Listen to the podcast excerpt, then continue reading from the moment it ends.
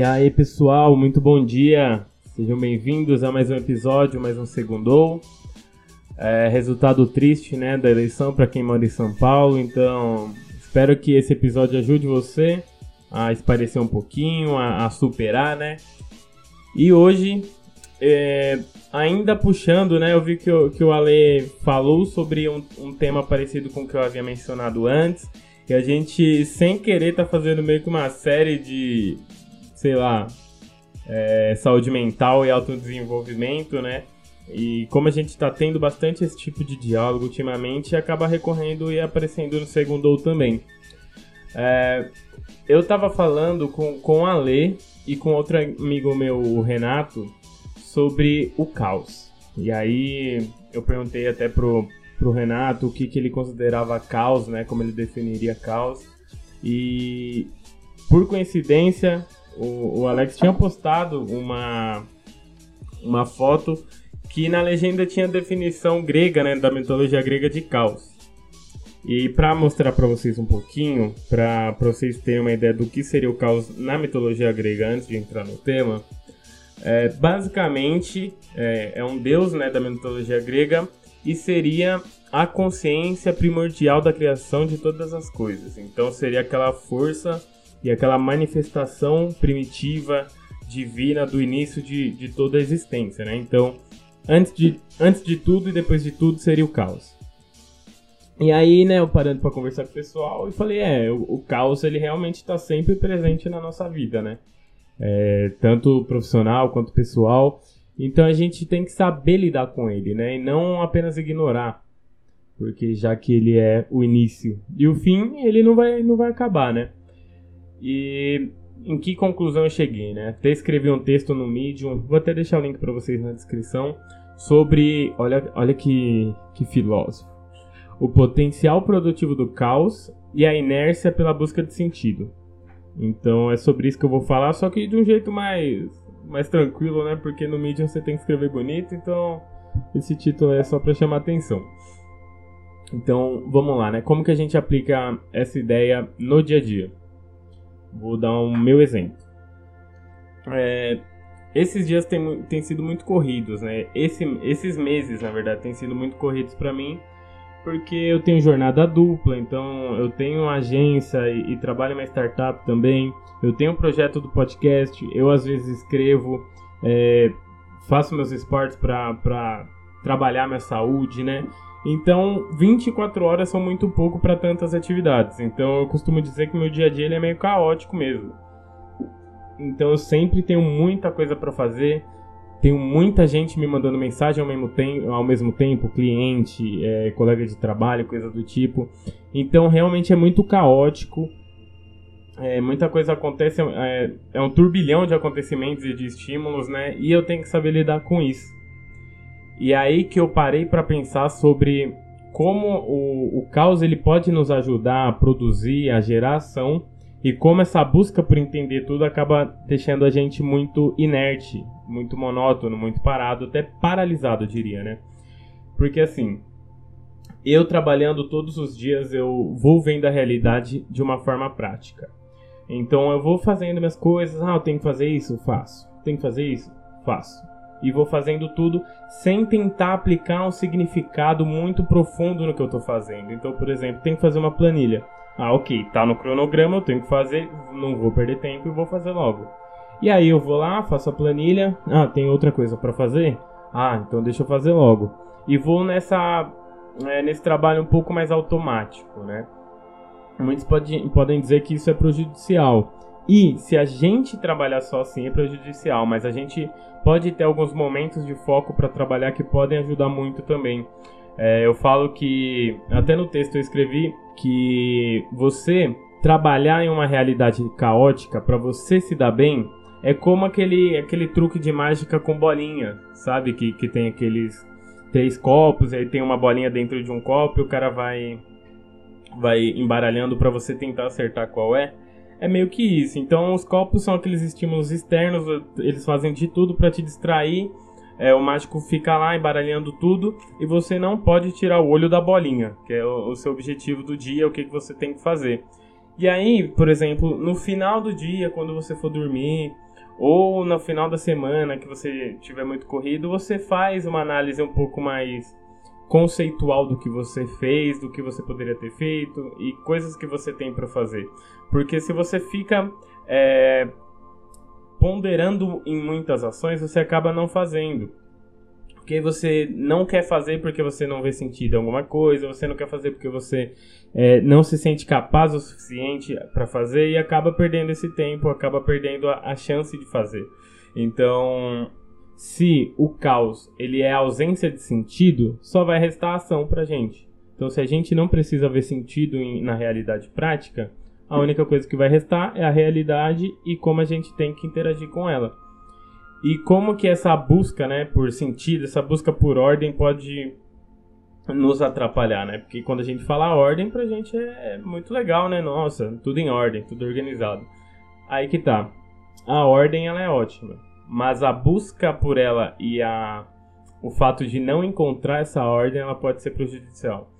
Prejudicial. E nem só ordem, né? Então, então sentido. Então, a, até dou um exemplo de empreendedorismo. Você quer ter uma ideia para trabalhar, você quer ter uma ideia para abrir uma empresa, só que você não quer qualquer ideia. Você quer criar um novo Facebook, você quer ter uma ideia inovadora que ninguém nunca viu na sua vida, que ninguém, ninguém nunca viu na vida.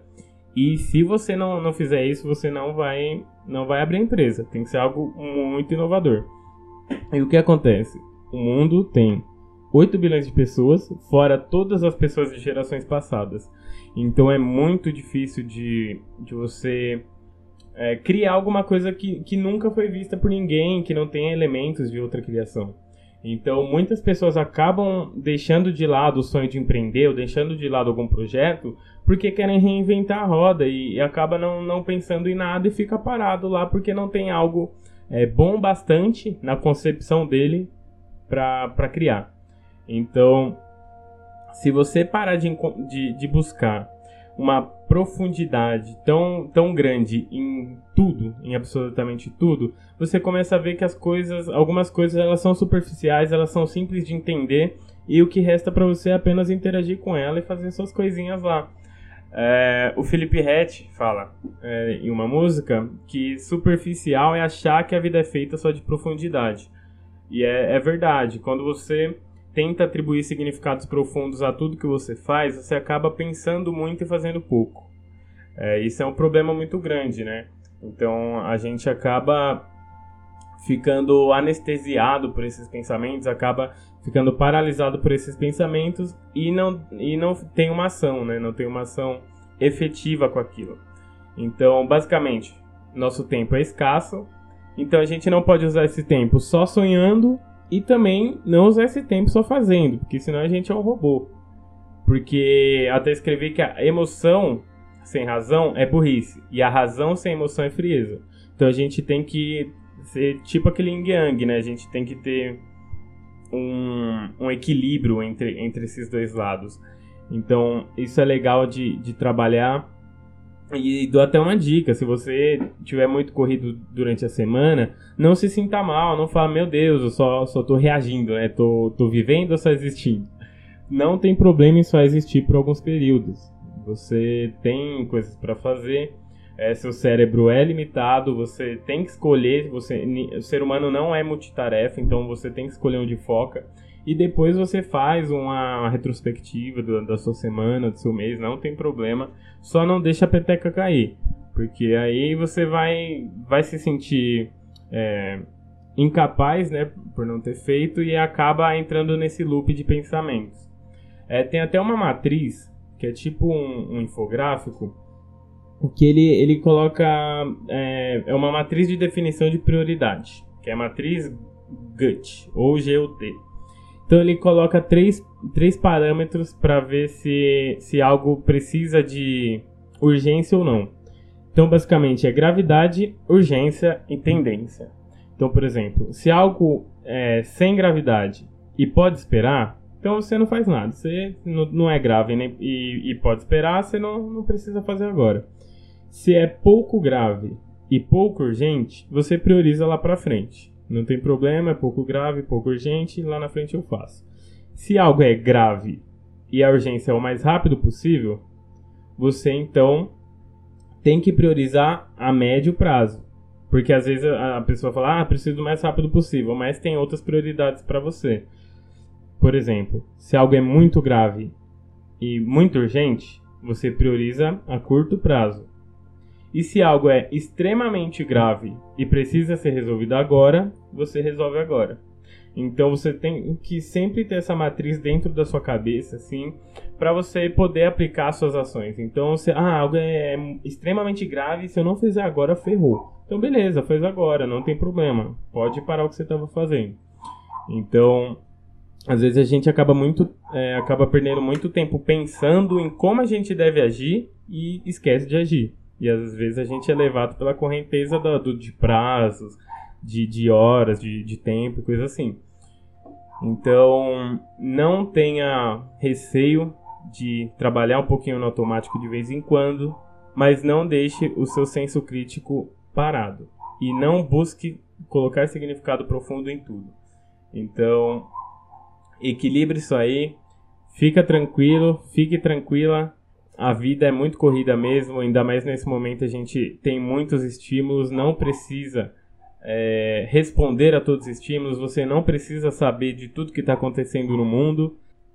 Vai, trabalhando, vai fazendo o que você precise, vai é, curtindo o que, você, o que você quer fazer também. Não precisa se cobrar é, intelectualmente ou, sei lá, cobrar um conceito de alguma coisa, porque você é ser humano, tá só, só esperando essa, essa pandemia passar, né, para poder curtir tá só fazendo suas obrigações do dia, tá tentando tirar um tempinho de lazer. Então, isso é super justo. Então, era basicamente isso. Eu acho que ficou um pouquinho abstrato esse diálogo, porque é um tema abstrato. Falar sobre o caos já é um negócio meio de, de viagem, né? De, de filósofo. Então, eu acho que vocês conseguem pegar uma aplicação prática aí dentro do que eu falei. Beleza? Então é isso, boa segunda, uma ótima semana para vocês. Beijinhos. Quarta-feira tem episódio novo. Vocês vão curtir bastante, foi um diálogo muito legal. Não vou dar spoiler de quem é, mas eu tenho certeza que vocês vão se surpreender. E até logo.